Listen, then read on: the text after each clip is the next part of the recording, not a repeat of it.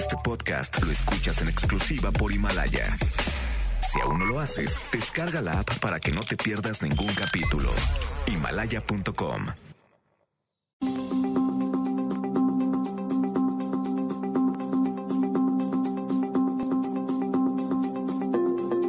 Elisa llega apresuradamente a su oficina todas las mañanas. Lo primero que hace es encender su computadora y abrir su correo electrónico. Mientras se toma un café, hace una rápida revisión de los mails que han recibido desde el día anterior. Suelen ser varios. Por su tipo de trabajo en una agencia de publicidad. Abre los más importantes, los lee y si es necesario los contesta. Pero hay muchos otros que no son tan urgentes y cuya revisión Elisa posterga. Invitaciones a eventos, informes, confirmaciones de datos, correos colectivos, respuestas, comentarios de amigos, publicidad, avisos de las redes sociales y muchos más. Diario, Elisa se promete a sí misma que más tarde se tomará un tiempo para revisar esos correos. Pero ese tiempo nunca llega.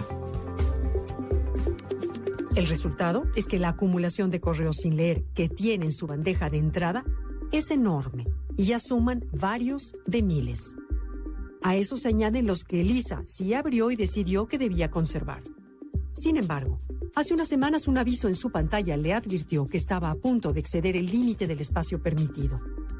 Esto le hizo iniciar una limpieza profunda que la llevó de asombro en asombro. ¿Para qué guardaba confirmaciones y horarios de juntas desde 2014?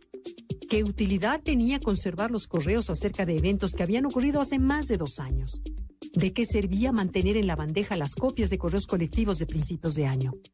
¿Por qué no quitaba los cientos de notificaciones de mensajes en Facebook y Twitter? Poco a poco, Elisa fue eliminando todo lo que nos servía y para su sorpresa pudo mandar a la papelera alrededor de 5.000 correos inútiles y obsoletos. Se propuso entonces no volver a saturar su cuenta como lo había hecho y hasta ahora lo está logrando. Te pregunto, ¿cuántos correos guardas en la bandeja de tu mail y cuántos de ellos son realmente necesarios? El orden en nuestros espacios de trabajo es algo muy necesario y el correo electrónico se ha convertido en uno más de esos espacios. Uno muy importante, por cierto. El correo electrónico fue creado con el objetivo de que dos personas ubicadas en distintos puntos geográficos pudieran intercambiar información de manera veloz. Hoy es una de las herramientas más populares de Internet. Tiene la ventaja de que a través de él se pueden enviar no solo textos, sino también archivos electrónicos. Pero la acumulación de mails no eliminados está convirtiendo al correo electrónico en una fuente de contaminación. ¿Lo sabías? Los correos electrónicos almacenados afectan al medio ambiente y dejan una importante huella ecológica. Nuestros mails son información que se acumula en centros de datos y esto genera un importante consumo de energía.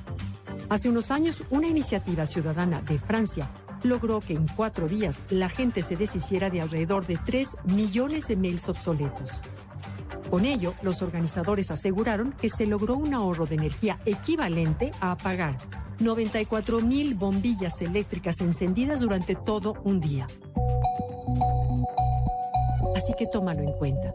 La necesidad de mantener depurada y en orden nuestra carpeta de correo no solo es un problema personal, es también una manera de reducir la contaminación digital y el gasto inútil de recursos. Unos sencillos gestos que pueden ahorrar mucha energía.